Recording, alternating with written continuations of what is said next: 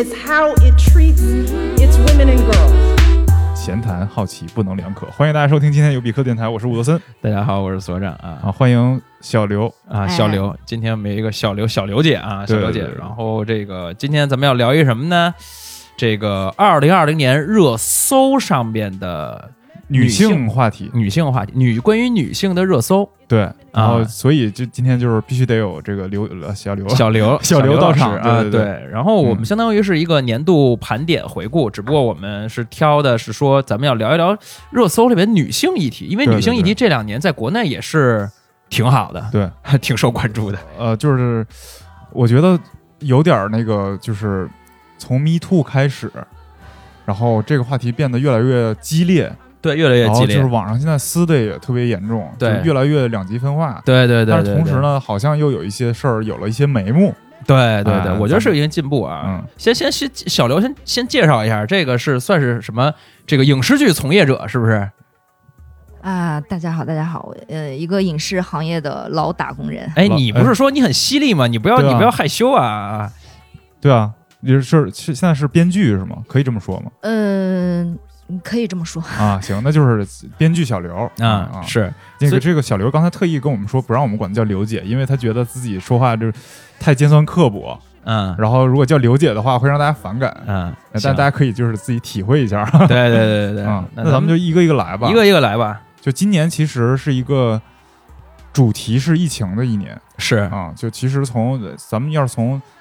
春节开始算起吧，那对对就是年终总结从从从咱们以中国人的习惯，春节开始的话，其实就是沉浸在这个疫情的悲痛里面。对，是的，啊，那整个二月、三月基本上都是关于疫情的其实。第一个这个女性的话题呢，其实呃就是疫情阶段的关于呃一个是女性医护没有被媒体报道这么一个事儿。这么一个啊讨论，就是说很多女性的医护，她其实是冲在一线的，但是媒体在报道的时候，大部分时候就是那些头像啊、那些名单啊都是男性。啊，是吗？对，这是一个啊，还有一个就是女性医护的这个这后勤问题，对没有得到对对很妥善的解决，就是主要是他们这个生呃生理需需求的一些对，就是卫生巾、用品卫生棉条，对对对，就没有得到很很好的照顾。小刘，你还当时捐了是吧？呃，对对对，捐了一些，因为同为女性，特别能体会。呃，其实因为疫情阶段，其实除了医生以外，护士特别辛苦，但大家都知道，护士在就大部分都是女性嘛，其实百分之九十可能都是女性了。嗯然后。嗯，然后医生可能还能有休息的时候，因为很多老百姓在医院里边挤在大厅里边，其实护士几乎是完全不能休息的。嗯，呃，然后你当时是知怎么什么契机，然后决定知道这个事儿，然后决定要捐的呀？嗯、我当时其实也就是在微信朋友圈看到有人在做这个接力，呃，一方面是因为这个，第二方面是因为我本来就是湖北人，然后疫情发生的时候，呃疫情发生的时候我正好就在湖北，呃，然后虽然不在武汉，但是也全程戒严了，然后所以就是那个大的环境会感染到你，就是也确实是很可怕。你怎么捐？捐了多少啊？嗯，它是就是其实金额就是就是捐一定金额，然后他会按照这个金额给你核算到，比如说多少箱，然后啊主要、我当时做呃捐的那个主要就是卫生巾，然后。除了这个是针对女性有关的，大部分人捐的可能也就是口罩啊，然后酒精啊，什么消毒液或者药品什么的。啊，嗯，所以你讲你讲一讲，就当时为什么就是你没有选择捐其他东西，然后主要把捐的这个精力投在这个给女性的用品上。是这样子，就是可能很多男性朋友从来没有就是去了解过，就是呃卫生巾这个东西的，就是比如说从我小的时候，然后卫生巾国内市场上流通的这些品牌，然后包括还有一些就是我有小时候接触过，就是有同学就是女同学家境很一般或者是什么的，然后。有时候生理期，她可能因为某种原因，然后可能因为忘带了或者怎么样，会找你借，或者你嗯有时候也会有这种需求找他借。其实嗯女性之间有这个友谊的传递，就是嗯会相互借这个东西，然后你会发现，哎，呃，就他用的牌子或者怎么怎么样。我呃，就是男性可能从来不知道，对于有一些女性来说，呃，卫生巾这个东西它是一个卫生用品，嗯，也就是说它的质量也好或者品牌也好，其实要好一点的，嗯不然的话很容易引起一些就是疾病什么的。嗯嗯所以就是作为女性来讲，其实会完全意识到这个东西是很重要的，嗯就是完全它的重要程度是，就是和你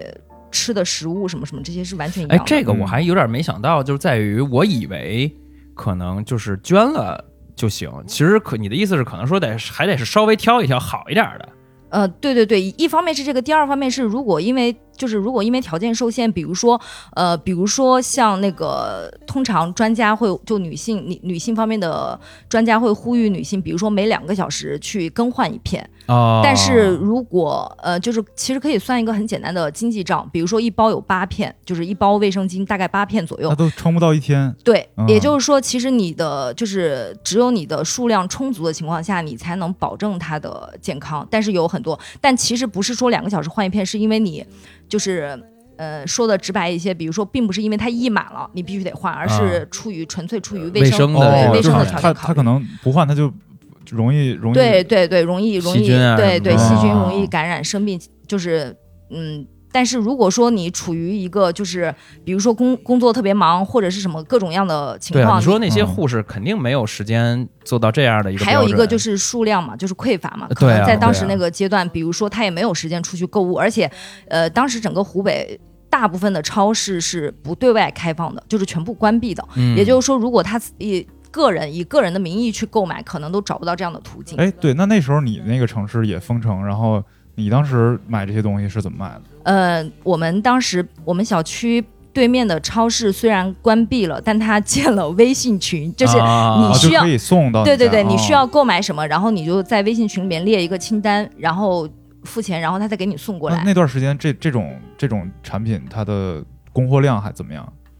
其实也缺的，就是不仅仅是这个，甚至于还有母婴产品，就是很多人因为因为我正好当时做了妈妈，哦，呃，然后这个说到这个，其实还蛮感动的，因为我呃当时最开始的时候觉得我这个就是孩子奶粉、尿布这个东西，它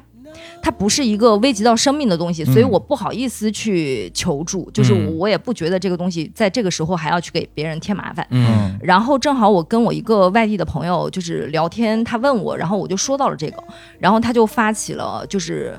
呃，就是外省的一些志愿者，然后嗯。联系荆州当地的，因为母婴店就超市虽然它开放，因为它只是保保证老百姓基的对基本的生活啊需求，但它其实没有考虑到有，比如说有的小孩他可能不是母乳喂养，他需要喝奶粉，嗯，然后包括呃尿不湿这个东西跟卫生巾很像，就是有的小孩他会对不同的品牌过敏，他可能只需要只能用到这个品牌，但在这个时候你也没有办法去苛求没法。挑了，对对对对，嗯但是当时也是因为呃，就是有朋友去发动了一些志愿者，然后帮我联系，嗯，然后帮我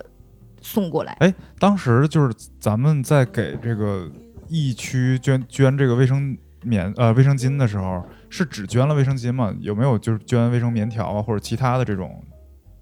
其他产品？我我这个我倒不清楚，嗯但是以我就是对我身边人的就是平时聊天的了解，嗯其实用到卫生棉条的女性没有那么还是比较少多，对，对，在中国肯定还是少的啊，对啊嗯啊对，但是确实有很多女性，像我就是像我介绍过，说棉条比卫生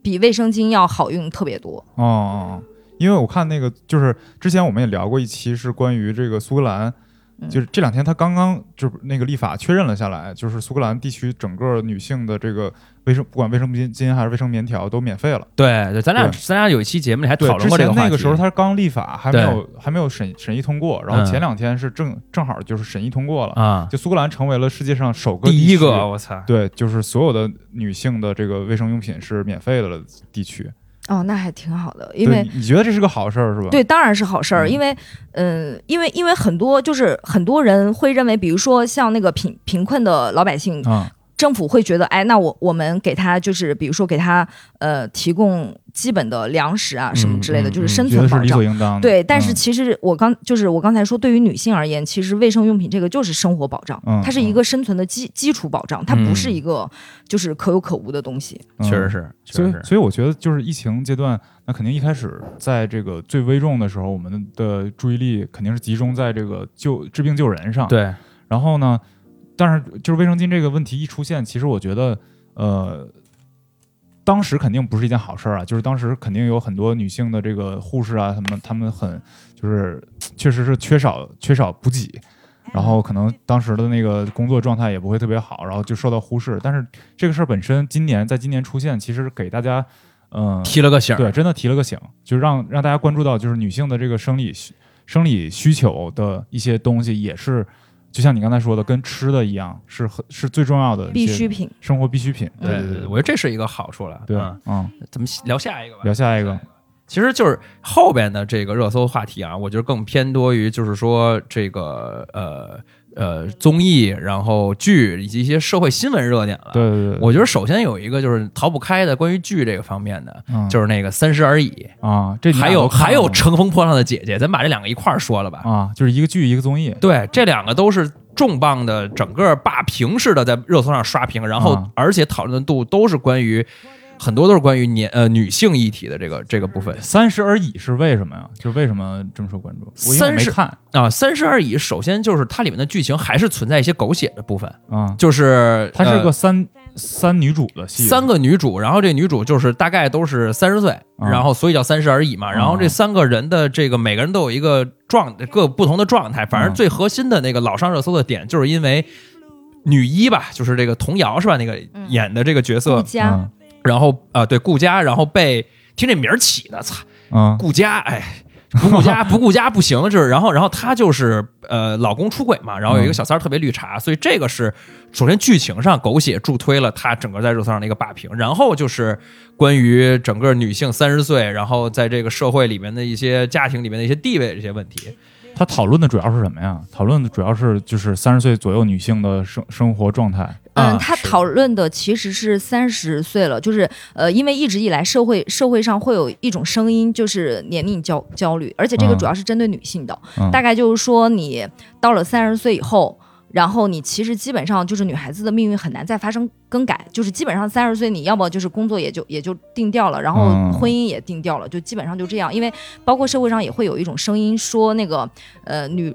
女性进入婚姻是第二次投胎嘛，就是大概十年前就是会有这样的声音，但是现在这种声音被被很多的优秀的女性去击碎了，告诉他们哦不是，就是三十而已，对就是其实是重新开始。对对，我记得那个就是咱们一会儿也要聊到那个话题，就是呃，那老师叫什么啊？张张桂梅，就云南那张桂梅校个老师，，长嗯，他他还说过一段话，我当时听了，我 我也觉得挺震惊的。他说，嗯女的三十岁以后还是女人了吗？啊，他说的吗？，对，他就说你三十岁以后就是类似你你年老色衰了，嗯，就是他是肯定是气化了，嗯就是说你怎么还？那你那时候你你怎么吸引你的呃啊老公？你你所以他的重点是什么？就是还是要趁年轻要努努力是吧？对，他是就说这意思吧？你你三十岁之后你就更要努力，就是你你你哦更不能靠着老公，他是为了表达这个观点。啊。啊对对对对对，就是那他这个这，我觉得怎么怎么还哎，会呃这一会儿再说吧，一会儿再说。但是就是为为什么就这两年像类似这种大女主的剧开始变得特别特别多？而且而且不止啊，我再插插一个消息，前两天嗯有一个热搜特别逗，叫男腾讯恋和爱奇艺，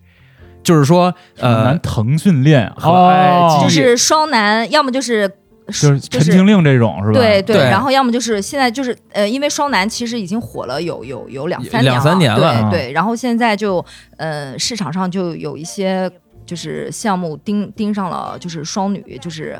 呃、两个女主的戏。啊，对对对，现在有哪些与女性的这种情谊，呃，现在你说今年其实就是那个像《三十而已》是三女主，啊二十不惑好像也是三女主是吧？两女主它是一个宿舍，啊四个女孩儿，一啊，一个宿舍。啊？然后这这热这个热搜，男腾讯恋和女和爱奇艺这是什么意思？就是说腾腾讯呀组了好多双男主的戏，啊，就是男男就是就是都是主角没有女的，然后都是男的是。不是挺多都是那种耽美文改的？对，然后呢，这个爱奇艺好像说明年就是有备了六部。我一看那个，而且海报都已经做出来了，就相当于是这个项目绝逼都已经立项，可能都甚至都已经拍完的那种级别了，啊。全是双女主的戏。啊，而且可能有一些还带职场的这个因素，嗯。我觉得都是受可能今年《三十而已》和浪姐的影响，然后大家却觉得说，哎，这事儿好像有观众了，嗯是吧？嗯你作为这从业者，呃你怎么看这事儿呃，？他呃，首先第一，他不是今年才开始做，如果他今年宣布的话，那那其实从啊，制作周期上其实来不及，是吧？对对对，他很有可能，而且还有就是因为各大平台其实会前期会去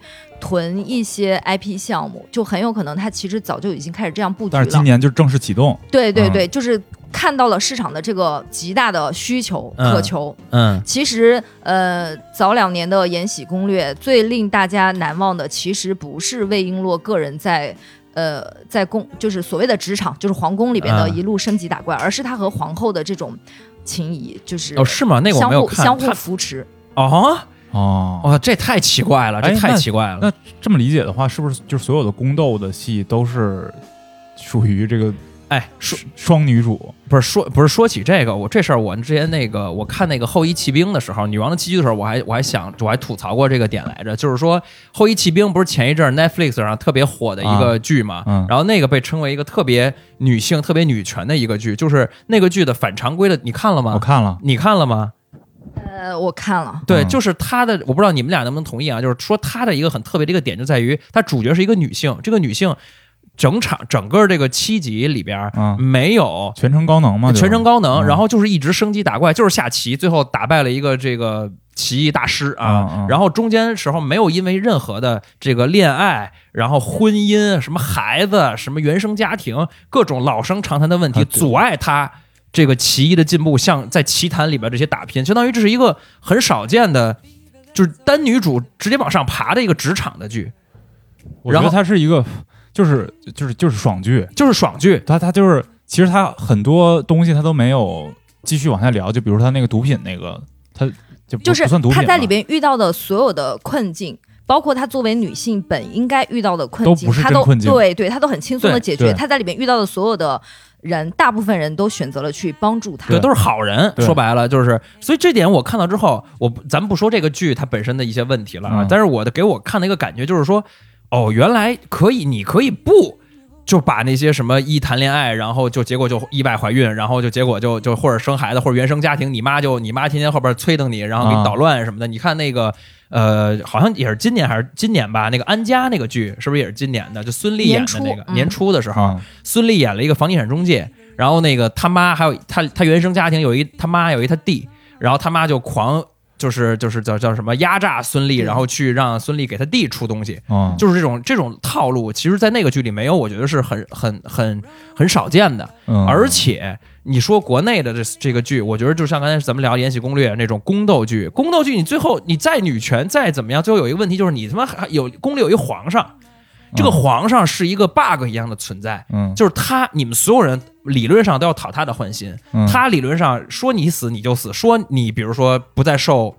恩宠，你就不再受恩宠，嗯。还是一个男性做了一个这种绝对的一个权力者。嗯。对我，所以我觉得这就是《延禧攻略》，其实我觉得它最好的地方，就是或者是说它为什么能够在众多的宫斗剧中能够脱颖而出，嗯。因为它其实它的意识形态是比较先进的，它它它其实在表达的是，就是呃女主魏璎珞这个角色跟皇后，皇后。呃，他们俩其实为什么能够成为这种就是相互扶持的关系，就是因为他们俩都明白了一个道理，就是我不想为男权社会服务，就是所谓的男权社会是强权嘛，就是皇帝嘛，我不想为他服务，我是自由的，就是哎，这个我觉得你即便这么说，我觉得还是有点扯，你不觉得吗？就是你虽然哎我这么着，但是皇上就是在那儿啊，你这个壳是有问题的呀。他他我我我我没看过，不因为别别看我，我不知道。对，我不知道你有没有看过《延禧攻略》，它是这样，就是魏璎珞其实从头到尾，至少在前面很大一部分阶段，她她是被迫的行为，就是她压根就没有对皇帝产生任何。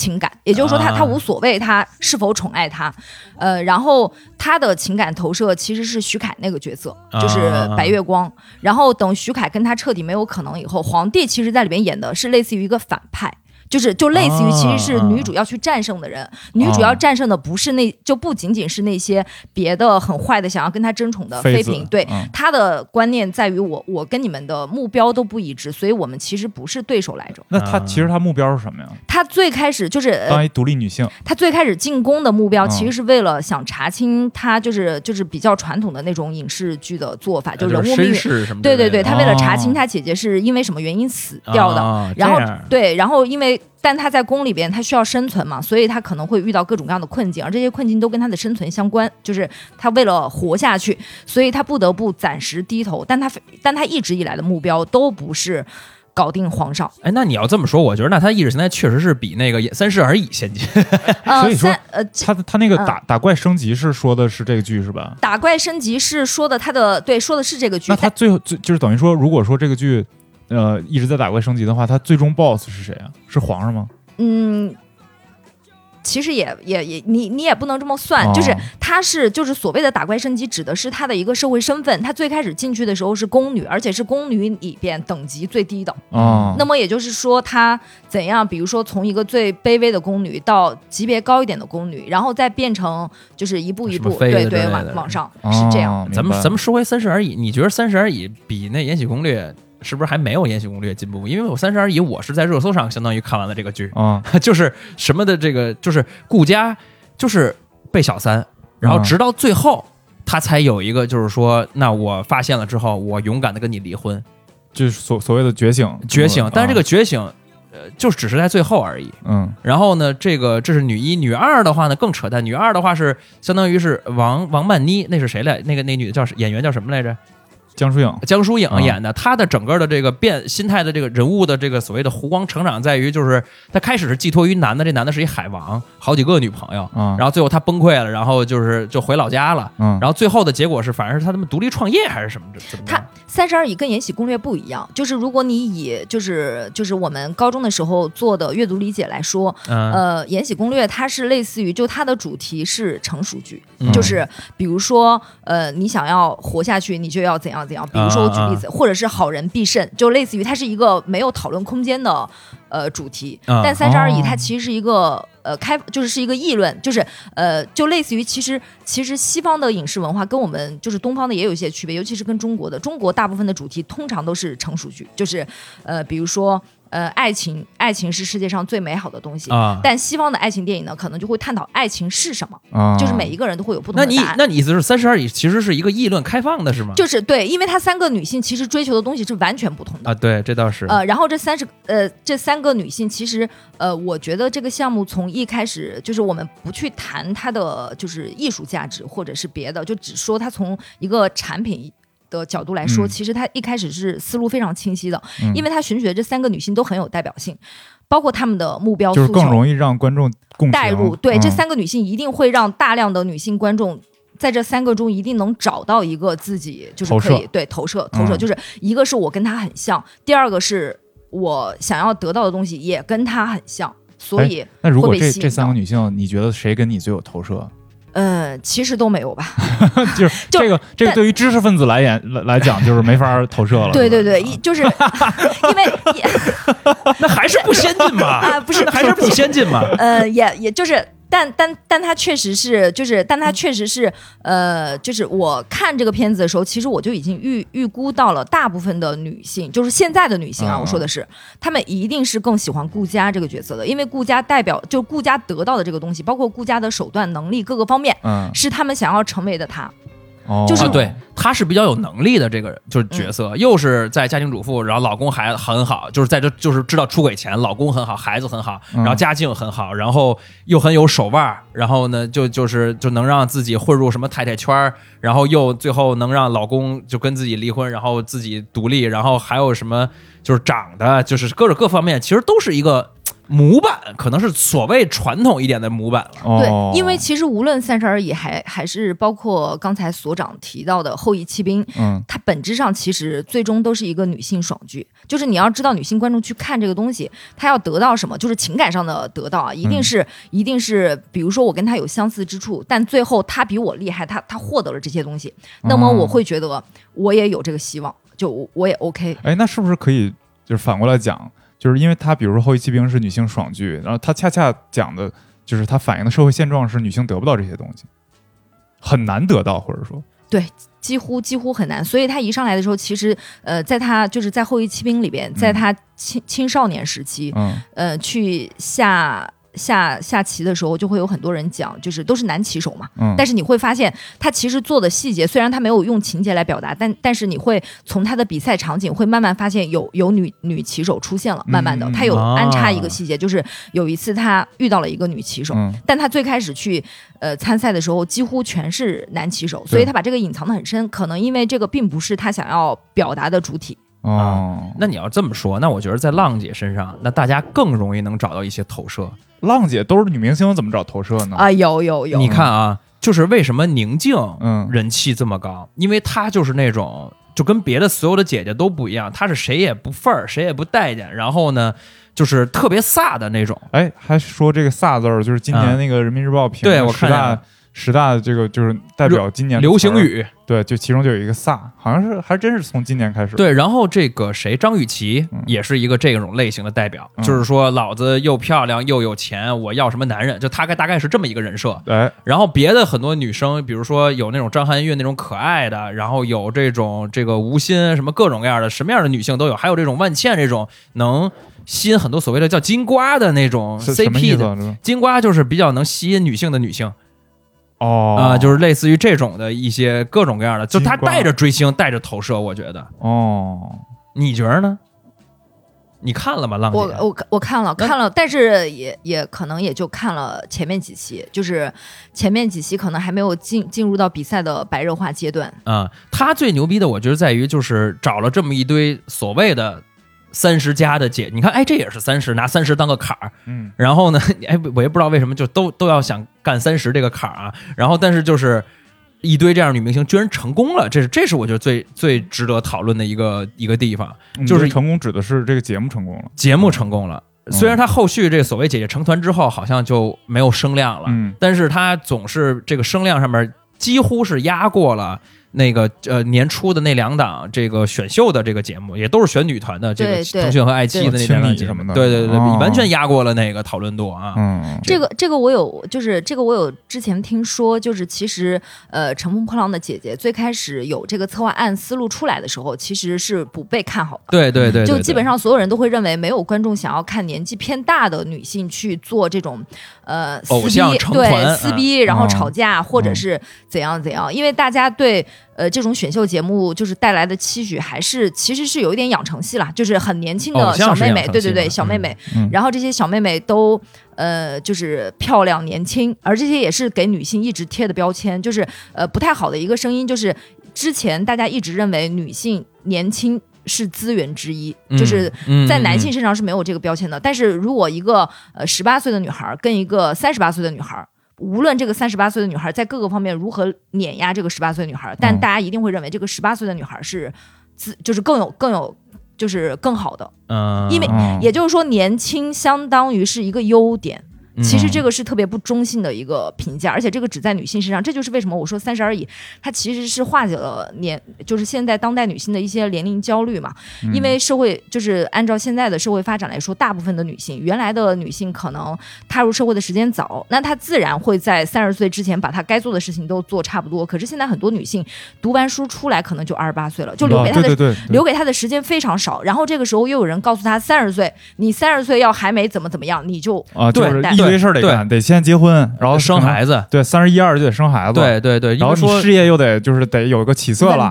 三十岁什么不生孩子就怎么怎么地了，就是大概有一种这种焦虑，在于可能是最佳生育年龄，哎，我得哦赶赶得上这方面。而且而且说说说一个跑偏的，就是年龄焦虑，现在。还有很多的是女性是身材的焦虑，或包括叫什么 body shame 这个这个方面啊，啊这个因为呃，我看到这个这些热搜上面没没有太关于这方面的热搜，所以咱们其实可以在这儿把这个把这个给讨论。你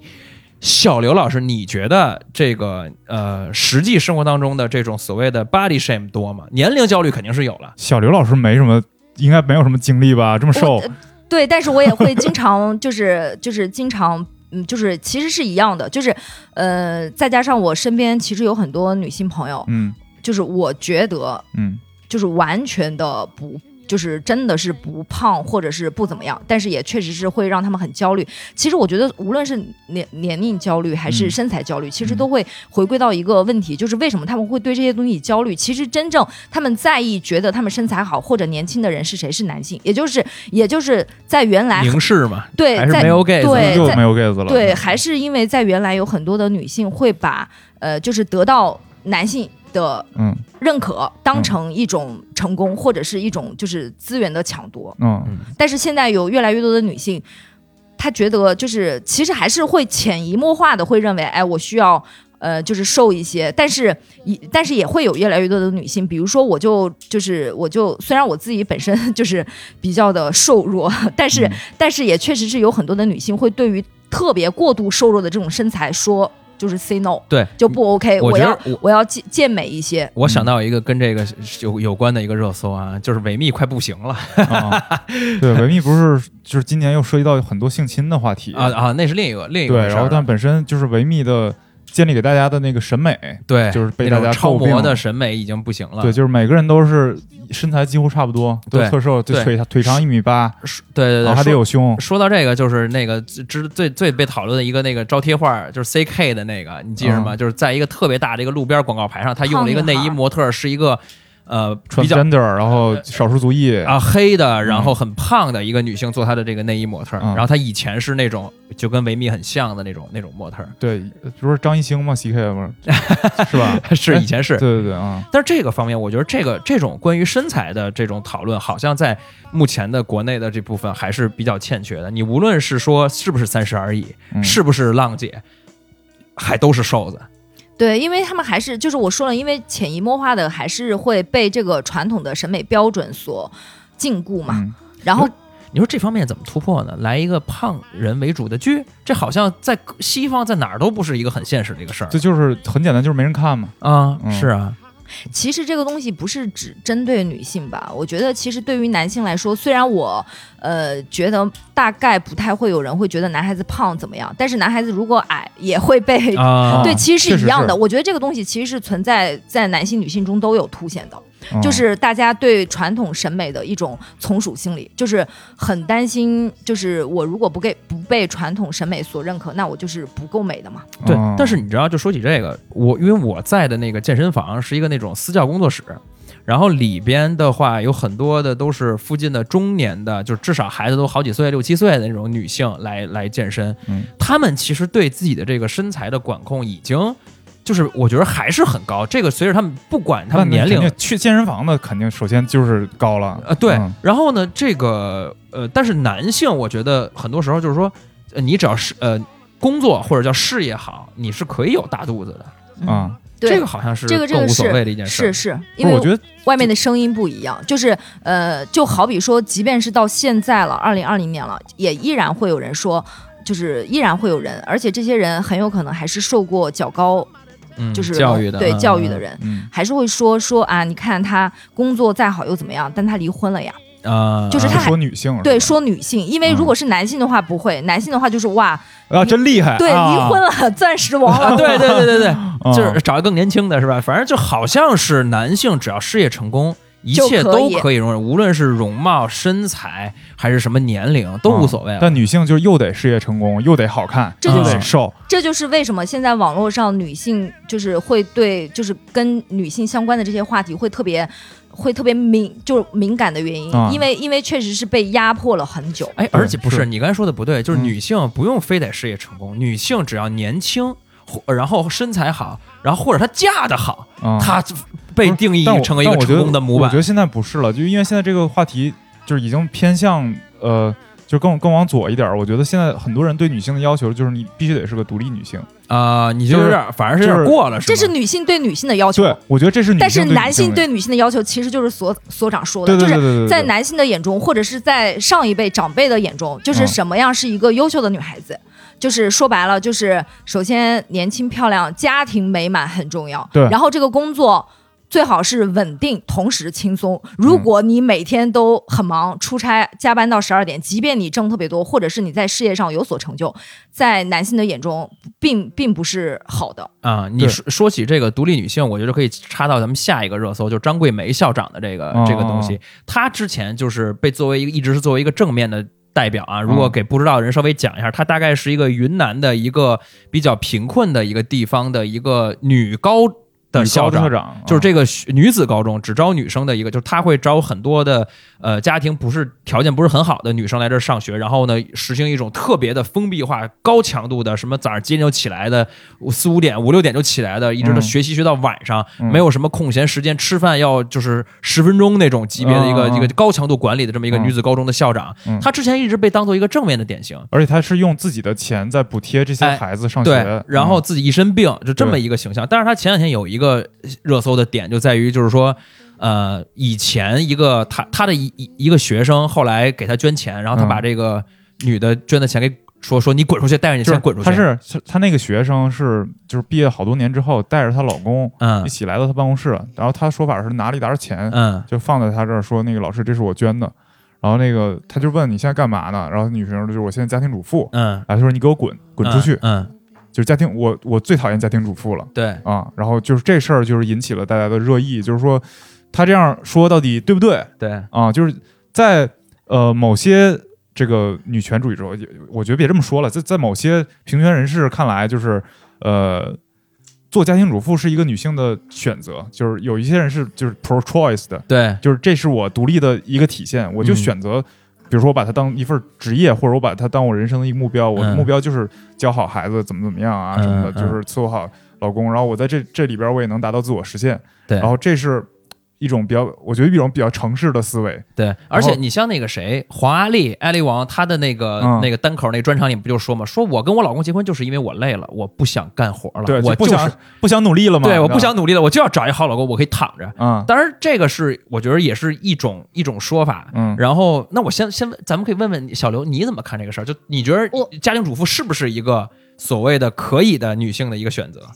呃，当然是，但是嗯。我非常的理解，就是张桂梅的说法，对我非常理解，因为呃，因为其实每一个人所处的环境和资源拥有的资源都不一样。对对，然后她所处的环境，就是那些女性几乎没有任何资源，对她们唯一就是她们她们是资源是零。然后呢，为什么她会对于就是家庭主妇会有这么大的反对的声音？其实如果你本身家境良好，以及你受过很好的教育，然后或者是说你有后盾，嗯即便有一天你的婚姻出现问题，啊，你们家还行啊，但是对你啊还能你还能再重新出发，但是对于他就是对于他看到的，因为他在那个环境里面嘛对，他见到的大部分的例子，百分之九十、百分之甚至于更高的例子嗯来说，就是如果你选择的这条路其实是风险度更高的，对，因为很显然你自己控制自己的人生，就你自己上班，所谓的独立女性其实就是自己控制、掌控自己的一切嘛。对。但如果说需要婚姻稳定，那这个东西其实是要你你是把你的希望寄托在至少是你的另一半身上的，嗯。这个东西怎么样讲都是有一定风险的。嗯。所以说就会回归到你有没有一定抗风险的能力。嗯，哎，那你觉得呢，伍德森？你觉得家庭主妇是一个可以的选择吗？我觉得是，我觉得是，但是我也是站在就是我我现在的这个生活的这个这个场，嗯，我觉得是，嗯。所以我我我刚才我想回到刚才说的一个话题，就是说，呃，你刚才说是女性对女性要求，你得是独立女性，你得不能当家庭主妇，对，对，但我其实觉得不是，我其实觉得这是城市跟乡村的一个差别，哦，嗯，就是这是一个知识水平或者是收入水平的一个差别，就是你现在是就这这帮所谓的特别所谓的啊，就是所谓的这些支持女女性一定要独立，然后呃可以独立的，包括我选择当家庭主妇也是一种独立的体现呢。这些人基本还是以这个城市的嗯。人群的讨论度为主，嗯，但是在在张老师的那个是叫张老师啊张桂梅对。对，但是在张老师的那个场域里边，他就是我如我我花了这么长时间来培养一个人，嗯。他他说过这样的话，就是这一个女孩可能就是他们整个家那一片那个山头的希望，嗯。她出来了，她能带动她整个一个山头嗯。的经济。嗯。而如果你在这个时候你你反而选择了给别人当老婆，那在他看来，我花了这么大的精力来培养你，是一种资源浪费，对，而且就是其实这个这个讨论，就是现在就女性议题的讨论，其实出现了很大的分野，就是，呃，现在在微博上你看到的是一番景象，嗯。但是就是我刚才列那个那个论讨论讨论的点，就是在乡村的女性，曾经有一个有一个有社会学家，他把这个乡村女性归成第四性了都，啊。就是原来是第二性女人嘛，啊。现在她都是就中国的乡村女性，她是第四性，就他们的生活状生生存状态是一个作为城市里边的男性完全想象不到的对。就是惨到，就是他他就是一个东西，他在家里，嗯，然后你你是一个东西不说，你还得给我生孩子，嗯。就包括有一些传统地区，他觉得女女女呃娶娶进家门了，你要是不生一个男孩儿，你永远上不了位，你永远啊就是是一个在家里边最低等的一个一个人，是。所所有的亲戚都瞧不起你，这种情况，但是这些人往往是没有受到所谓的咱们那些知识分子、女权主义者的关注的，他们在嗯。讨论的只，咱们讨论接下来咱们会讨论的话题，都是在这个场域里边在讨论。嗯是啊、是，但是其实对那些人没有起到什么太大的作用，我觉得，对，所以会出现一个特别有意思的呃现象，就是就是能预设到他们就是结果的人一直在非常操心这件事情。对，对，但是反而是真正身处在这个环境中的人预设不到这个危，就是这个危险或者风险。他也不觉得这是个事儿，其实也也这么也可以这么说吧。他他意识不到这个他自己的生存状态是会是有很大问题。对，因为如果他能意识到的话，其实他就会改变了。对对对对之所以没有改变，也是因为这个原因。嗯，所以所以你俩觉得就是这个这个东西需要呃需要有一个呃从上到下或者从城城市到农村的这么一个推广的过程吗？就是我觉得女性意识觉醒觉醒。我觉得应该是，而且也好像也只能是这样的。嗯就是你乡村，你确实不具不具备那样的一个土壤吧？嗯。但比如说你你就是现在你硬要要求一个乡村的一个女性，你说你一定要独立，一定要自己出去工作，那她就是做不到。对啊而，而且她觉得就是我不工作，我反而我带给家里的贡献更大。对其实这个跟就是。这个就是跟婚姻法有关，就是也嗯。也有一定的关系。为什么会说中国的女性，就现在很多的知识女性嗯。会呼吁大家结婚要特别谨慎嗯。的原因，不是因为对爱情本身失去了就是信心，嗯。而是因为，而是因为他们预设到了，就是因为婚姻法它其实保护的并不是在，尤其是作为家庭主妇，她其实一旦作为家庭主妇了，她其实是弱势群体，但婚姻法不会给予她就是很就是很全面的一个保护。嗯，而且呃，这咱们就可以说说婚姻法这个了。其实也嗯是今年一个比较比较重大的一个话题。啊，我就知道离离婚冷冷冷静期嘛，是离婚那个，对离婚冷静期，咱们之前讨论过一次，然后这两天也是这个法案就是确定下来了。对对然后就是说加了一个什么呢？就是呃，去领离婚证是，需要两个人同时到场。。对然后如果两个人不同时到场的话，就是顺延多长时间就算你撤销。对，嗯，就这个东西，就是给那个如果不想老公不想离婚或者老婆不想离婚，就就造成了很大的困扰。，对但我觉得这事儿反而是就是再再放在城市和乡村这个角度上来讲，啊，它对城市的女性的影响就没有对乡村女性大。因为当然，因为他们能选择自救的方式有很多，或者是选择解决这个问题的起诉你途径有很多。就好起诉离婚比现在比那个三天冷静期其实算下来要快的。但是在乡村，你很难想象一个女性，对于他来说，可能就是到县城里边过一个那个红绿灯，他都不知道怎么过。是你想让他去去找律师去起诉，这几乎是一件不可能的事儿。是，所以，如果说老公不同意，我就不来，我就是赖着。其实这个婚姻法是对于这种这个赖婚的这种人是一个很好的一个 支持。对，你们两个都没有结婚哈？对啊，就是其实你们有没有想过，婚姻为就是婚姻这个制度存在的真正的意义是什么？就是呃，就是婚姻说白了，其实婚姻这个东西是跟法律，就是是跟完全法律相关的，就是我们俩被法律认可的我们俩的这种关系。对，但是其实谈恋爱，如果说我不跟你结婚，我就只是跟你谈恋爱，在一起生活，甚至于生孩子，什么都一样。嗯那他们跟那种被法律认可的夫妻比起来，有什么区别呢不？是经济上有很大的区别对，只有这一个区别。对你说的很对，所以所以婚姻法它保障的其实是财产安全。是的，这的就是为什么农村的，就是尤其是家庭主妇，大家会默认你对家庭的贡献为零，指的是经济收入为零。对，他不会默认为就是比如说你带孩子了，你生孩子了，或者是你养育孩子了，这些他没有给你折算成，呃，你应该获取的经济。嗯，所以，所以哎，那你像那个经常看美剧、电影里边那些这个，或者说一看直接看社会新闻，就是谁谁谁一个大明星跟老婆离婚之后付了很多的所谓的分手费或者赡养费，那种是不是就算是一种一种强大的保护呢？对，是吧？是、那个是，经济补偿嘛，对啊，对，这个我他会折算的，但是以我就是以现在目前国内的婚姻法来讲，其实他没有这方面的保障。嗯，对就是在在国内还是更好的是，就如果你们俩人就是相爱也生孩想生孩子，那还是最好结婚，因为经济上真的有很多的。你比如说举一个最最最基础的一些例子，在北京现在摇号，你家庭能能算一个。对，就很多政策上的这些东西。对，然后包括在户口啊上海买嗯，房、户口，就即便你没有上海户口，你俩人只要结婚了，然后怎么怎么样，你也可以交够多少，你就可以买房，嗯而不是如果你单身的话，好像就不行。嗯，而且之后如果房产税出了的话，你一个家庭为单位买房子，其实就比如说你对，经济上啊，对你可能就不用付那么多房产税。对啊嗯，对，所以婚姻制度最开始出现，其实除了是保障经济以外，就是它最开始出现的原因，就是因为。就是你两个人连连接起来，一定是比一个人能获取的社会资源要多的。嗯那你要按这种说法来说，那其实应该不支持家庭主妇，因为如如果如果对吧？如果俩人离婚了，那不是，不那按这种说法来说，就是我个人，我个人在就是就是，反正以我现在所处的社会环境，就是整体来看，嗯我其实也是站在，就是我觉得女性，无论你有多强力强的后盾，我觉得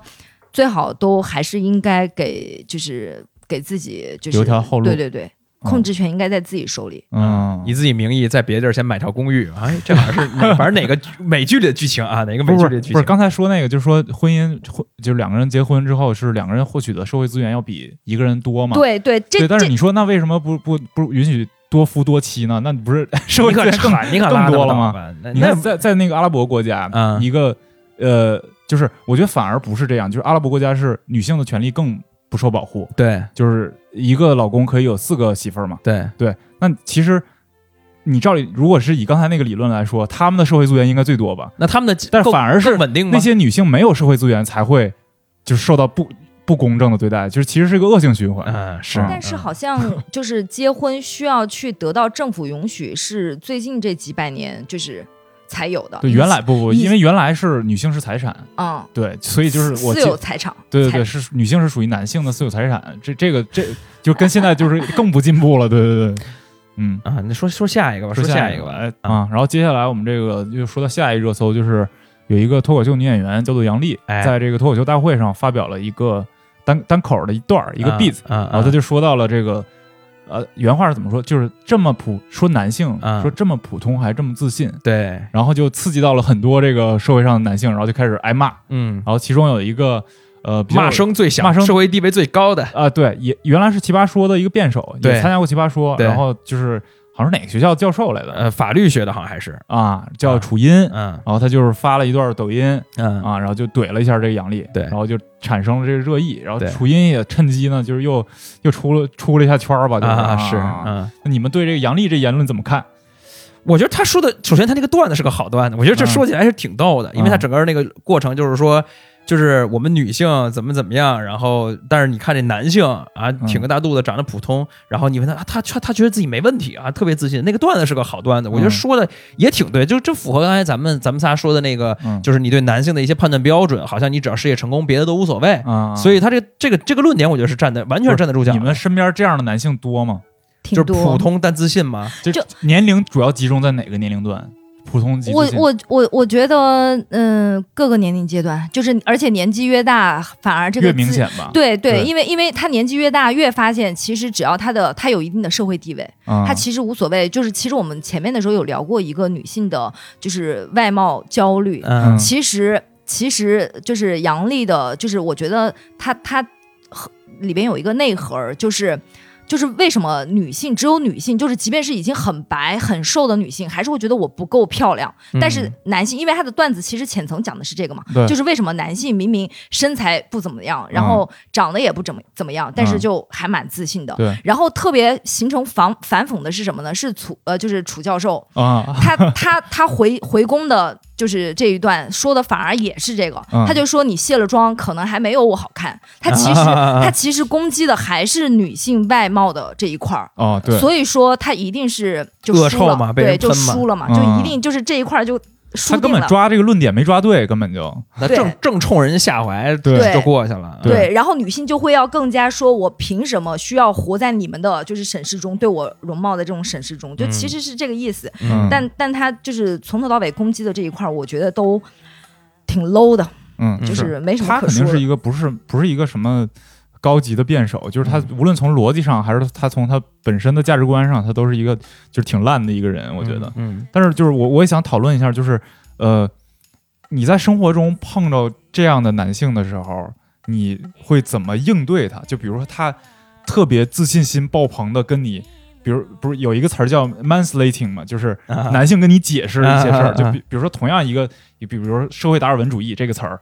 男的就一定特爱说，我给你讲讲是什么意思，然后给你就是一般会跟女性说，，对，是，但是就有很多这样的场场合，就是其实那个他他正在解释那个女性是社会达尔文的那个鼻祖，就国外的那些讨论会上经常有这这样的情况，嗯。那，你说在面对这样的男性的时候，女性怎么应对？一般你是怎么应对的？就叭叭叭跟你一顿说。我一般就会说牛逼牛逼，厉害厉害，然后就一边翻白眼儿一边说了。对对对，大概就是就是因为没有必要去跟他就是发生一些辩论，嗯因为这样反而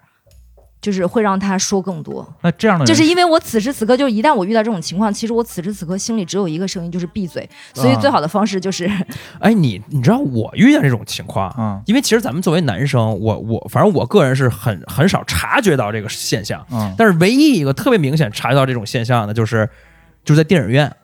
然后哦讲剧讲剧情，哎这男的就跟这女的一通讲，哎，这我跟你讲，这导演啊，我跟你讲，这《流浪地球》，你知道吴京啊，本来是嗯那个、来这客串，后来呢，因为这电影缺钱，他就给他注资了，他就成、他就成制片人了，跟丫这儿一通讲，就是你这个仅局限于北京市朝阳区吧？你这这个情况，不是，我跟你讲，全世界的男的都爱给他们女朋友讲这个这些这些电影我觉得是那个是最明显的，就看诺兰的电影是最明显的。啊，对对对出来之后一顿他妈狂给你解析，我操，这时间线正着看是怎么着啊？那个船为什么倒着走？哎，哎，对，就哎对，就特别喜欢解释这种、啊这种东西，就是自信就点就在于这儿。但是我是觉得是什么呢？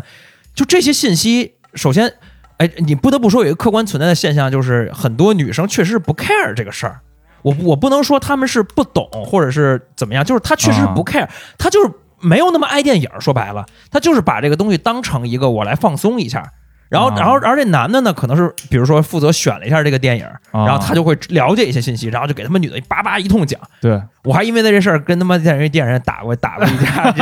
就 就是因为让我想起来这个事儿。你们跟他妈，我说你闭嘴吧，我以为你说的是。你说的不对，那个船倒着走是因为那个 哎，我现在不太爱解释电影这些这些东西，你知道这这，我觉得就是你能看懂则已，你能到什么样的水水平，这个电影就应该让你理解到一个什么样的水平，这就是你跟这电影的这个缘分，啊你跟这个导演的这个缘分，啊。你再让他过多的去解读也没有什么必要了啊，嗯是有有些男的就是，就你你明显发现他看电影的时候，他就在那儿瞟手机呢，可能嗯豆瓣先查一查嗯，IMDB 那个 trivia 看一看，然后出来后那你知道 IMDB 是那就是算高端男性了，已经、啊出来之后跟这个女性，就我看过一个，就是说看完诺兰的电影之后，往外散场的时候，所有的那种情侣都是男的低着低着头 在解释，这这这，然后女生在这可能就看个手机，看个别的东西啊，其实确实是不太感兴趣。就对对，嗯我现在就是那个女，看完诺兰那个电影，我那个信条，我就是那个女性那个反应，就是我确实不太啊感兴趣。你女朋友跟你说这个，不是我不是我跟吴京熟是吧？哎不是，我们俩讨论的就是说，嗨，就是正着反正最后那看懂了没看懂，没看懂怎么样？嗨，没事儿，走吃饭去吧，就嗯就无所谓了。这个电影确实是没什么。哎，对对对，我觉得。也是啊，这跟电影本身素质也有关系啊。跑偏了，跑偏了，跑哎，偏了说咱说哪儿了啊？说杨笠呢？啊！说这，说杨笠呢，说但是这次脱口秀大会，我觉得那个那双胞胎也开始讨论这个这个啊这个颜一颜悦嘛，他主要讨论的是这个身材身材相貌焦虑，对相貌焦虑那个那个部分，我觉得也是，就是他们这季出圈也是在于。开始在单口脱口秀里边提到了女性很多的这个议题，然后被嗯很多城市女性关注到了。嗯这东西还是太精英了，说说实话。啊，对对，你你不是刚才说你也是脱口秀受众吗？嗯你看完这季，你感觉就是咱们仨的那个画像，应该是典型脱口秀受众的画像。对，就是城一线、一二线城市，然后那个就是，啊操，算了，不说了，有点自夸了。是，但是确实是，就是就是经济，然后受教育程度，然后包括从事的这个行业，都是特别典型啊的受众。对，对嗯，你你你你看完那个脱口秀大会，你觉得你觉得你印象比较深的有没有女性的？就杨笠吧。嗯呃，因为我是可能去年我去，因为他去年表现不是特别好，嗯，然后所以今年确实会有很大的一个反差。而他去年表现不太好的原因，其实跟他本身的除了能力提升这一块儿有关以外，其实也是因为，嗯、他去议题选题，对他去年讲的有一些东西，其实我觉得本身讲的也不就是也不算说特别没意思没劲，但是因为他选择的方式是。如果是一个男性来讲，他去年讲的东西很有可能会好，效果会好，因为很多女性不能接受一个女性在公众场合去讲，呃，什么屎屎尿屁这一些，啊。然后包括它尺度有点大，这个嗯尺度指的是大家对男性和女性本身的一个就是一个一个习惯性的审视，就是会觉得你不要动不动就去讲给母猪接生啊什么啊这些乱七八糟的东西。是是是，他去年讲这段子，那对对对，所以大家会，然后包括他去讲他呃学生时代，然后有喜欢的男孩子，然后在男孩子面前放屁什么之类的，嗯。就是这种嗯屎尿屁的东西，嗯，可能会让很多的就是无论是男性还是女性，因为他们一样的会对一个女性的公众人物会有一个既定的标签在这儿，嗯。就是不能接受一个女孩子去做这种就是所谓的搞笑的桥段在里边。嗯，哎，但你说，我突然觉得用那个前一阵子 B 站一个流行的梗叫“财富密码”，就是这个女性议题会不会成为一个财富密码？什么叫财富密码？就是会的，会的。就比如说，我现在要是一个女的脱口秀演员，嗯，我就也开始讲哦，使劲儿就是发现一片蓝海是对，大概这然后比如说我是爱奇艺，我就开始使劲做女性的剧，啊，就会不会成为一个财富密码？我觉得近几年会的，包括微博，其实有一些女性博主，我我我也不认为她们是真正的所谓的就是女权，嗯。但她可能会带这个标签，然后一旦发生什么，就是因为男性女性的这种对抗的时候，她站出来就是一通骂男的，就是男的都是傻逼，男的都不好，不要结婚，对对对，然后就嗯。会有很多的、收割很多的粉丝，嗯。但你去看她就是本人。但是可能他自己正好恰恰相反，就是哦可能还在谈着恋爱，或者是甚至于梦想着通过婚姻来改变自己的现状。嗯，对嗯，我觉得这是一种，就是说他就是言行不一致嘛，然后他他带他那个，比如说他宣传的这个人设和他本身的这个为人是不一样的，嗯。但有的时候也有一种，呃，就是过度对你人设和所谓的呃你本身生活状态的一种要求，就比如说像像 Papi 那个事儿，啊，那我觉得就是太过激了。对，就是也是其实也说他的也是女性居多吧，对对对，其实我稍微讲一下这个事儿啊，就是说那个 Papi 好像生完孩子之后，一堆人骂他说你你你天天标榜那个女权，然后独立女性，结果你生个孩子怎么还跟夫姓儿？然，后我觉得这点特别特别奇怪，对，特别奇怪，因为我我我我是真的能感觉到，就是有很多人对女权的这个理解是很过激的，就是就是一方面他们在说就要求就是女性要获得更大的权利，对。但另一方面他们又要求男性要无条件的去，比如说男人就应该要做家务，男人就得养家，就是这个是矛盾的，他的嗯逻辑是无法自洽的，也就是说。也就是说，他们希望女性是最大受益者，而不是真正的女权。呃，我我虽然对女权没有什么了解啊，没有没有深入的了解，但我其实是呃本人是比较呼吁平权的。就是我觉得女性因为因为在社会现状有一些权利就是没有得到，她去呼吁这个东西是对的。对然后，但是不能一方面要求这个，就生活中其实也很典型，比如说很多女孩子标榜自己就是我是独立，就是独立女性，但另一方面又标榜就是那比如说男孩子过生日就得。过任何节日就得男孩子首先给女孩子，就是，然后包括如果跟女士优先，男的给开门，对对对然后男的帮着拿包，对对对，我嗯我之前就是遇到过一个特别。呃，就是让我还蛮震惊的事情，遇到过好几次，嗯就是生活中很小的事情，就是是我以前的同事们嘛，嗯就是虽然那些女性其实平时都标榜自己是独立女性，但嗯比如说，比如说就是有人要搬东西，嗯，然后一定没有任何女性会去帮忙，他们理所当然认为这个出力气的事儿就是男孩子要干的。等一下啊，我别哭找好找气口找半天了。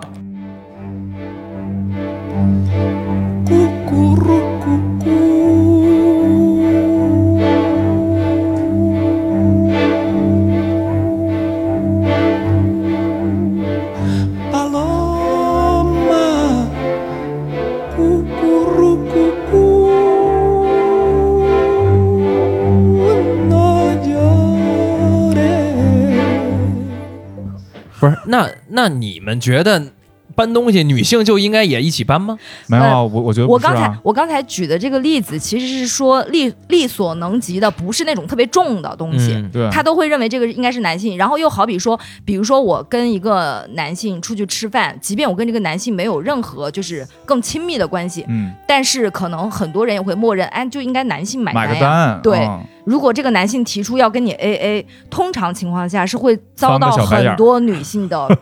就是歧视的。嗯大家会觉得哇，凭啥？然后基本上在大部分的情侣关系里边，我不能说全部，但一定是在很多的情侣关系里边，现在商家造了这么多节，嗯，就是什么各种各样的情人节、圣诞节、新年，新年都有两个，对吧？我们都是中西方节一起过。嗯然后基本上所有的这些节日，包括纪念日，都一定是男性要有所表示。嗯，对，不是，那我就反过来问一问题：那假如说你要求女性也也去，比如说能搬得动的情况也去搬，然后俩人出去吃饭也各花各的，那是不是对女性的要求会更苛刻了呢？对，可说呢，对啊，就比如说我要成为一个独立女性，嘿操，那我还得不能要礼物，我也得送男的礼物，然后我也不能买单，不不，我也得买单，我也得搬东西，还得那帮男的拿这个得拿包，那不是更累吗？不，这个这个的前提就是，如果女性没有呼吁自己任何的权利，只承担这一方面，当然是不 OK 的。但如果前提是现在很多女性在呼吁，比如说我要得到跟男性一样的。所有的权利，那这一块儿其实你也应该承担，但但是有很多的所谓的女权斗士，它是分开的，就是啊。就是这一方面的权利我也要，我结婚以后我也不带孩子，因为男的也不带孩子，我凭什么带孩子？就？是付出的不付出，然后对，但是过节你还得给我啊买礼物，啊对，那我觉得是不就 OK 是的。就刚才咱俩说那个，就是有很多人没就是，比如说在强调女权的人，他对女权可能没有那么多了解，他觉得就是对于他来说，这是一个只要对我好的，她就是女权；只要对我不好的，对那他就是它其实是利父权。，它其实是精致的呃 利己就是利义者己主义。。那，其实呢，就是女权的分类是很细致的，就是比如说有那个社会主义女权，有自由主义女权，有有那个马克思主义女权，然后还有嗯激进女权。嗯，然后每一种分类呢，它都有自己的一套价值观，有自己的一套方法论。嗯嗯就比如说，有的是强调平等，就是比如说有的女权的人，他会强调，哦，现在这个世界上领导人女的就是少，嗯，那这个世界就应该女的跟男的各一半儿，啊，就就是一定要平分。嗯然后比如说工资现在就是，就不管在哪个国家，基本上都是男的的工资要比女的高，就是是他一定要要求同工同酬。但这我觉得没什么毛病，同工同酬这事儿我觉得没毛病。是，就关键是很多时候是不同工的，但他要求同酬，所以就是很多在吃女权饭的这帮博主啊，或者是意见人士啊，他没有嗯搞清楚他到底站哪一派，所以他会把两派的东西放在一起。比如他强调差异的时候，他说女的就差异的这个强调差异的这个优点，他他他要拿走，他这个好处他要拿走，嗯然后强调平等的好处他也拿拿走，但是他强调平等的坏处，就是他要付出的东西，他就不要忽略了。哎，你说起这个，我就想说，我昨天看那个热搜啊，嗯特别有意思，就叫这个哈里斯高级幕僚团队全为女性。国国际新闻了，开始。对对对啊 就是为这其实是一个呃，不能算是在国内引起很大讨论的一个热搜，但是我啊看到之后，我觉得看了一下里边的这个评论热评特别有意思，就是哈里斯是呃拜登的副总统，对，也就是说明年一月份如果没有特别多特朗普如果不玩玩阴的的话，我觉得基本上没没戏。对他就玩不了他就可能成为这个美国第一个女性副总统，而且是呃少数少数族裔，而且是少数有族裔色人种，有色人种少数族裔，他应该是 brown 类那类的，他这他好像血。统比较他自己说自己是 African，但其实他又有 African 又有印印度。对对对，嗯然后呢，他这里边你这个就是他的高级幕僚团队全找了女性，这些女性里边也有呃黑人的，也有不是黑人的，反正嗯大概是这么一个一个一个一个议题啊。副总统的幕僚团都是副总统的副总统，嗯因为他只能挑自己的嘛。嗯然后呢，里边评论有多样性，特别逗啊。第一个叫做这有什么奇怪的？以前全是男的就正常了吗？嗯啊，另一个是说。你他妈又歧视白人又歧视男性吗？（括号狗头）这人是相当于是卖了一个段子，就是说，哎，你看你这里边又没有白人又没有男性，你是不是歧视白人男性啊？啊啊然后第三个是说，好，然后哎之后美国衰落就可以把锅甩到女性执政上了。然然后底下还有一个说政治太正确了，嗯然后还有一个说，但凡科学合理，按照人口比例，就不可能是这个阵容。有一个教授说过，黑人总统比白人总统更能代表资本家的利益。你看这玩意儿还还上这个理论，嗯啊，但是我其实挺不同意他的观点啊。还有一个就是说，更这这还有一个是恶臭代表啊，说这就是拜登的后宫佳丽们吗？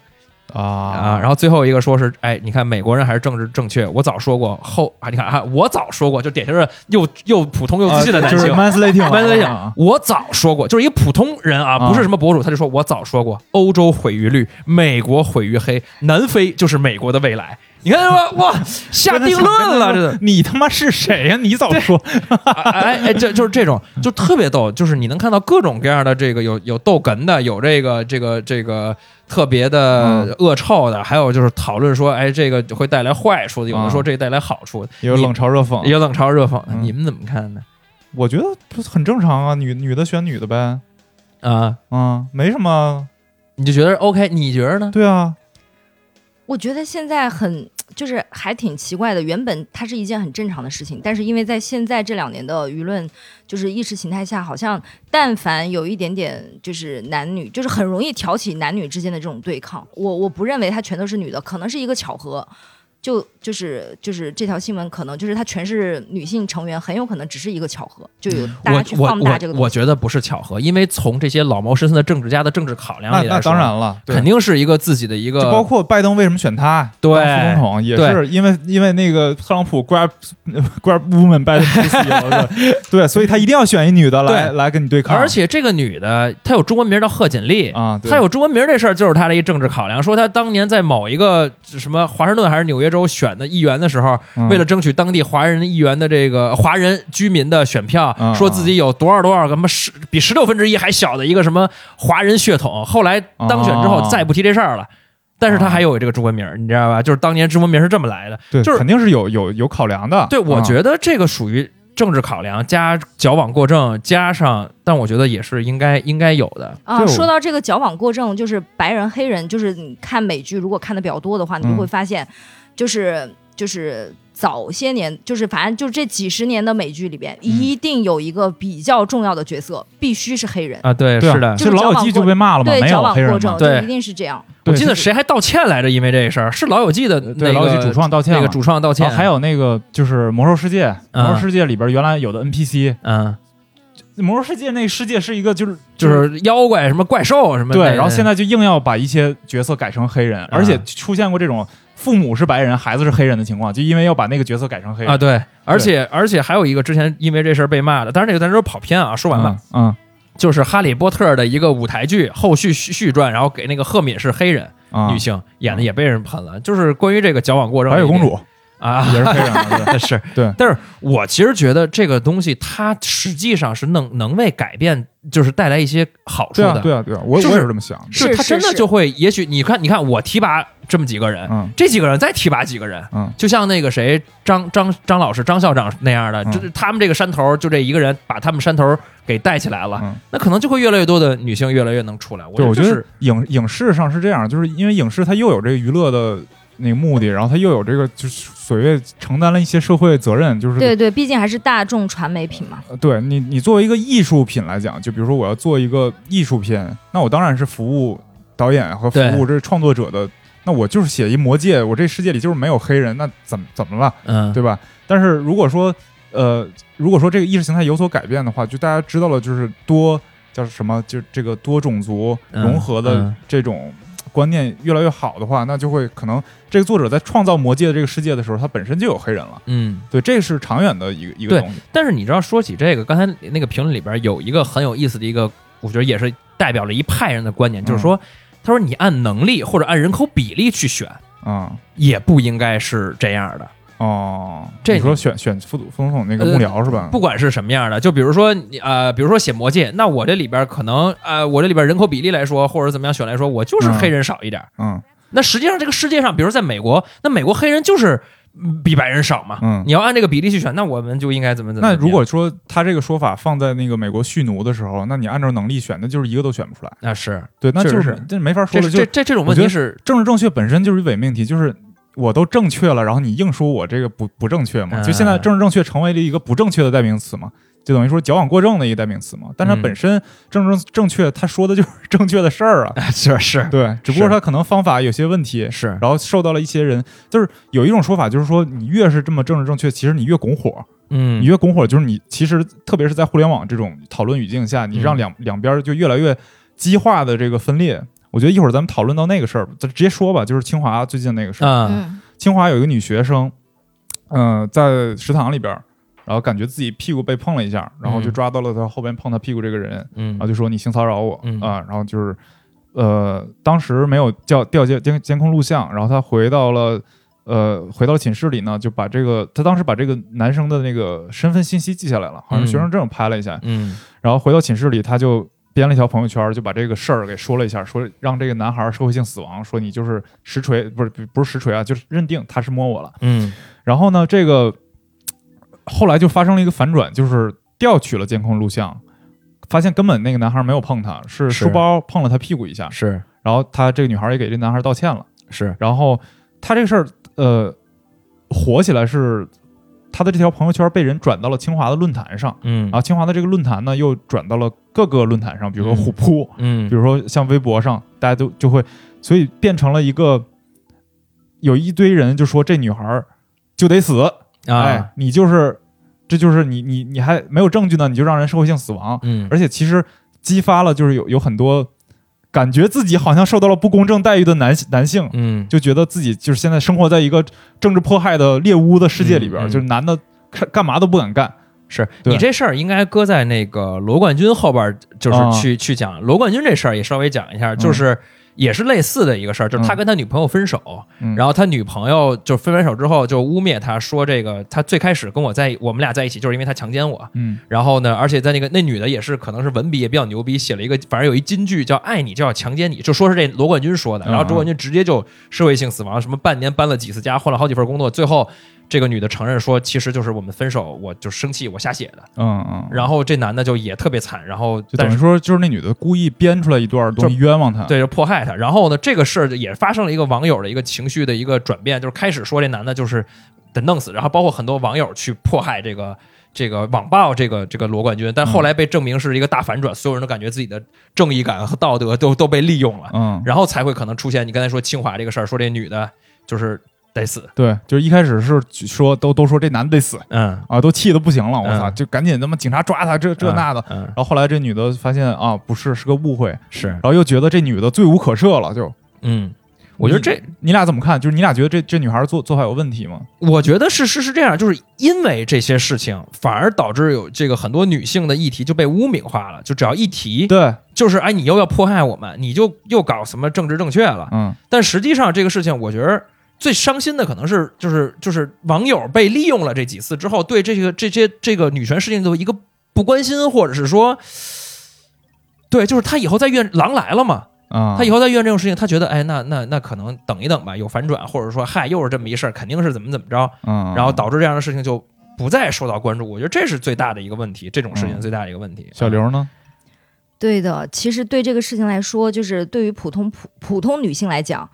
也会被连累到，因为好比说，呃，因为这两次事情的反转，会本来这个就是性骚扰这种事情是很难去求证或者发生的对，对对，最难。然后对对对，然后一旦这种事情出现以后呢，你的这个发生的渠道会就是会变难，嗯，就是因为这两次事情的发生。当然，清华的那个事情是也确实是情有可原，嗯，但罗冠军这个我我我对我我他俩觉得不不是一样的我觉得是不太一样的。嗯对对对，呃，就是清华这个女孩儿，虽然就是虽然采取的方式是冲动的，但是对于现在就是，呃，确实是因为性骚扰这个东西你，你很难，就如果你当下不马上把他抓住的话，其实你很难事后取证，你怎么证明就是你嗯摸我了、或者怎么样？对，尤其他这个还好，是因为公共场合，而且有监控。对大部分的性侵是发生在封闭的场合，没有监控，对你事后就是 your word against mine，就是这嗯这种情况。对是你事后，你事后，比如说你事后去报警，那警警方会要求你，既然你报警，那你应该提提供证据。是那这个对于受害者来说几乎不可能。对，其就是有有一个区别，就是呃，咱们报完警之后，我得自己举证。对对对对我我我，然后但是其实在美国是，比如说像像这种案件，就如果那个男的说我我没有摸你，得是那男的去举证，啊，是吗？对对，就他起诉他举证，就是所以在嗯、在美国性骚扰是比较严严，就是比较容易比较重的对，比较重的一个。在国内，比如说你即便去说说谁谁谁性骚扰你，嗯其实最后几几乎的结果都是不了了之。对，所以我觉得这事儿就是我为什么问小刘，就是因为我我觉得在女性女性的立场，就如果你经历这事儿，你当时会不会跟他相似的处理处理方法？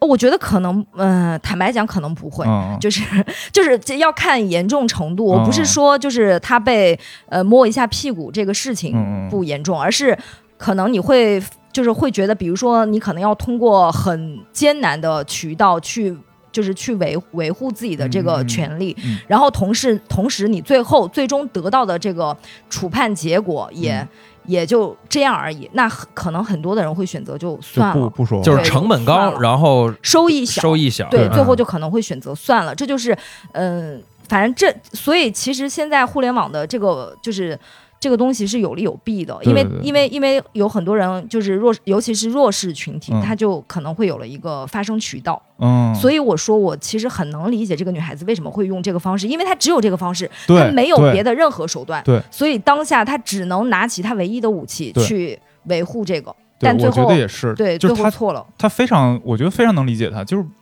如果说她正常的走这个法律渠道的话，那她很有可能就是没人管，是就是这么简单，就是没人管。是你这是屁大点儿一个事儿，然后我跟学校说，学校往下压，是，对吧？然后就这我比如说他他的想法很可能是我这监控我根本调不到，嗯对，所以嗯他做有点过激，我觉得是完全可以理解的。嗯而且他后来他也道歉了呀，就是就我觉得这女生做的没有什么太大的问题。但问题是，就是这个东西，呃，虽然好像让弱势群体有了发声的渠道，嗯但这个东西其实还是很难的，就是在于你首先得有一定的机缘巧合，嗯你可能比如说发帖的时候正好以被一些大 V 看到。嗯，然后你的文笔得好，比如说像罗冠军那种什么“爱你就要强奸你”，这这词儿一说，哇，这多愤怒啊！这这这，就是你的文笔也得好，你嗯还有机缘巧合，然后你这个事儿，你比如你得是清华的，啊，对对对，对，本身是这样的这么事儿，你可能比如说随便一个什么呃破民办野鸡学校，嗯可能就没有人关心，就这些还是挺难的。对，但我觉得就是恰恰这样事儿，就是如果有的话，就一定要发声发出来。就如果你嗯能被听到，就一定要说出来。就是他对之后的事儿是一种，对对对，它其实是一种威威慑作用，嗯就是对于有这种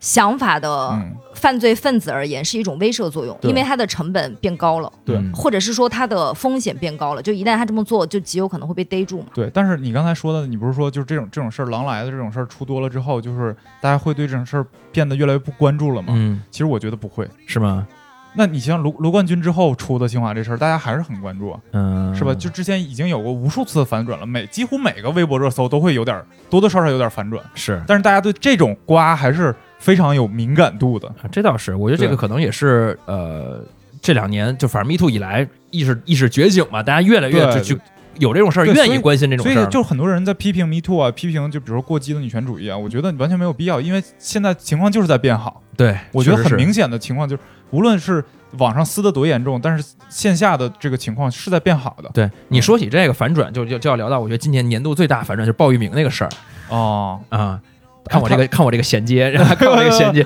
嗯。就是，但是这个事儿其实我我我不确定它和咱们今天的这个女性议题的热搜是不是很直接相关啊？嗯。因为他最后的那个判决，我觉得也挺神奇，就在于是因为那个所谓的那个养女，实际上被证明是已经成年了，进行了身份伪造的，而且嗯。没有什么证据，所以就直接给鲍玉明，因为他已经是改成美国国籍了，就直接驱逐出境了。哦，所以相当于有一点不了了之的这个意思，但是网友后来对这个事情。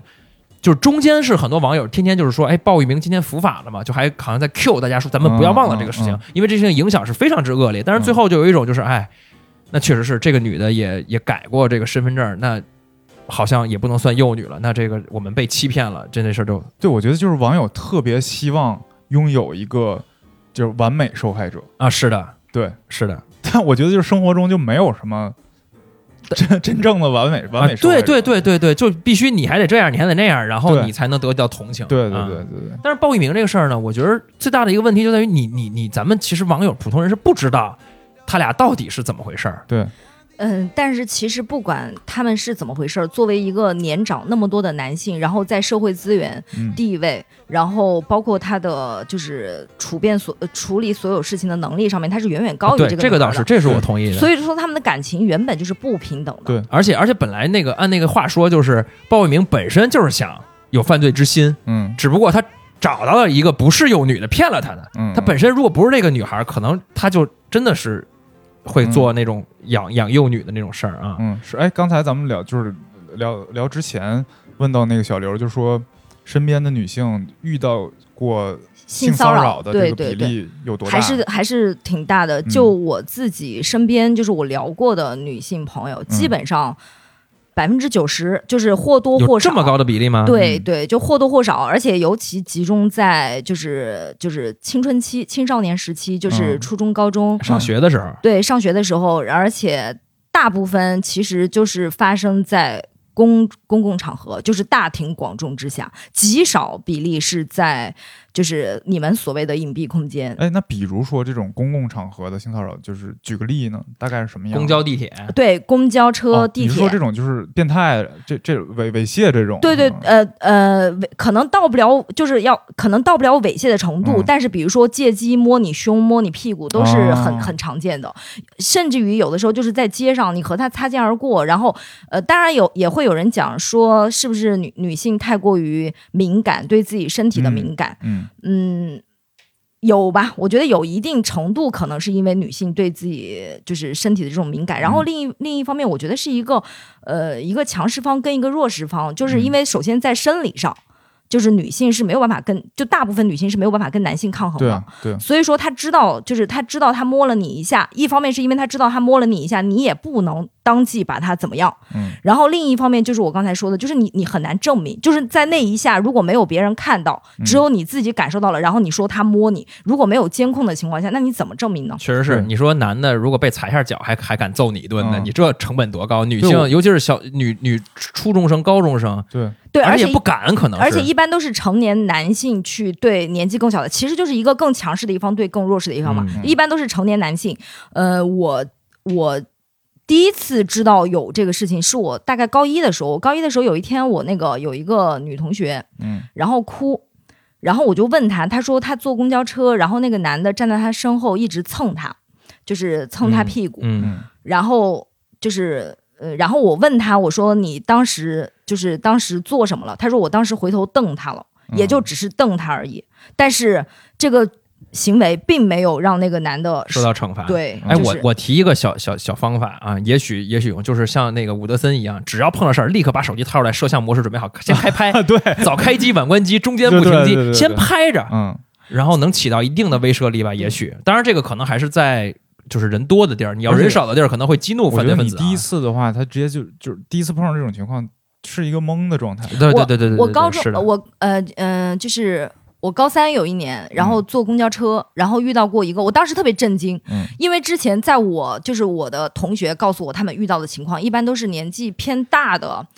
成熟男性，嗯。然后我有一天坐公交车遇到了一个，就是遇到了一个呃穿着校服的男学生，嗯。就是很显然我我认为他跟我是一样年纪的人。嗯。然后呢，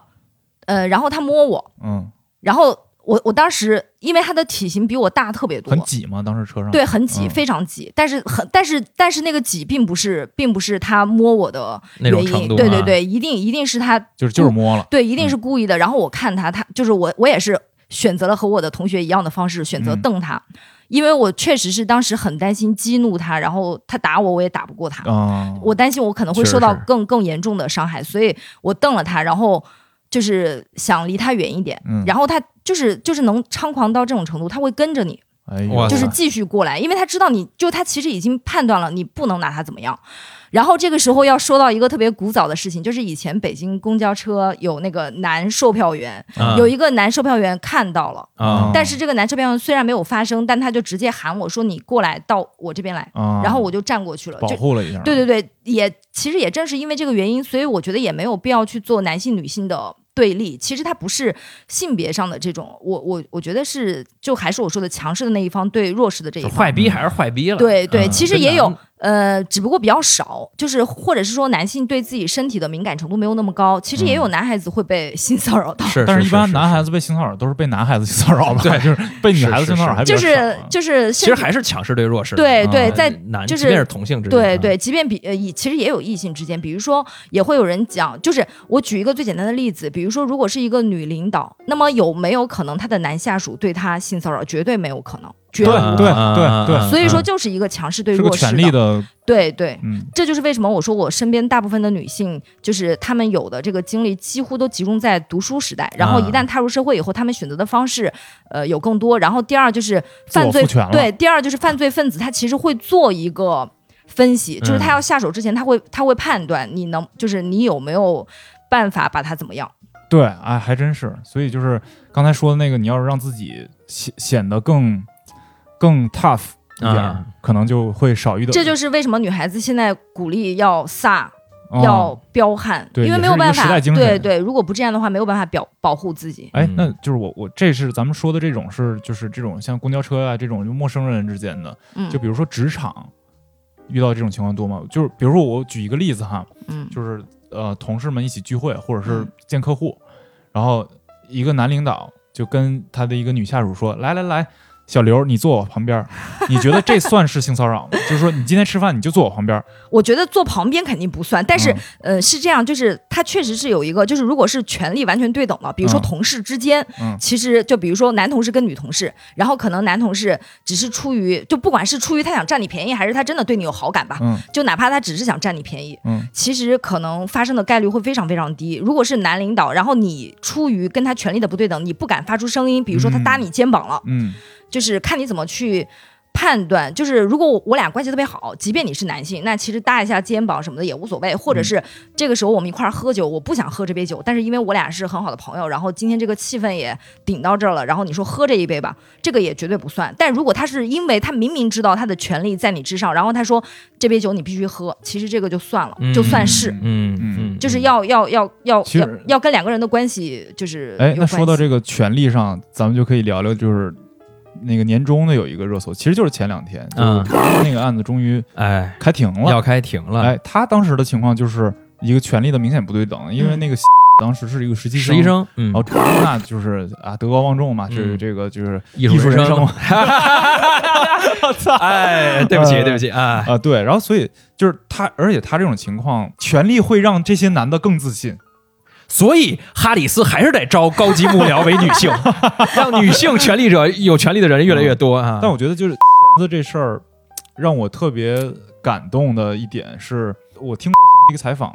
有人问说你是不是一个女权主义者？嗯然后说我跟那些女权主义者一比，我自惭形秽，因为我不根本不知道什么是这个女权应该怎么样，那个女权应该怎么样。嗯他说：“我觉得我就是一个女权主义这块，我都是一个门外汉。但其实他是无论在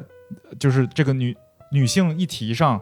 呃，就帮助了很多人，或者是今年其实疫情阶段，她也是在在一直很积极的做志愿者，去去帮那个就是呃当时疫区啊什么的这些东西，嗯他都是一个特别积极、积极、特别健康的一个人。嗯所以这个她她这么说让我感觉很，呃，就是对这个人肃然起敬。嗯就他没有标榜自己是怎样怎样，嗯，他其实做的比你们那些标榜自己是女权主义他可能就是都就是从一个正常的人的一个角度去维护自己的权益。对对对，我觉得就站在这个角度，我觉得这个其实能给我很多启发。就你不是一个，你不要让自己那个标签定义你的自己的行为，而是嗯也而你也不是要做，非得做到，比如说像清华这事儿，有很多人说我要具体问题具体分析，要拿到这个这个环境里去分析这个事儿。其实你只要做好你你认同的东西，然后你嗯认同的这个东西没有什么太大的错，你坚持做下去就挺挺好的。对，对就已经很不容易了。对，而且他这个事儿，我觉得也持续了搞，好像至少两年了吧。嗯，嗯就是一个是坚持，另一个也是可能随着这一波浪潮，他嗯也是得到了，就是能能得能走到这一步，也是很不容易了。对对对对，行吧，那今天就是差不多聊到这儿。今天差不多聊到这儿，嗯嗯，我觉得就是，就这个这个，因为这个话题是相当于平台留给咱俩的，嗯就因为咱们之前聊过浪姐啊什么的，嗯聊过卫生巾什么的，所以 觉得咱们这电台是一个。可以聊女性议题的电台，就是其实我也我也很我也很愿意聊这些问题，但是很多时候特别怕自己说错话，因为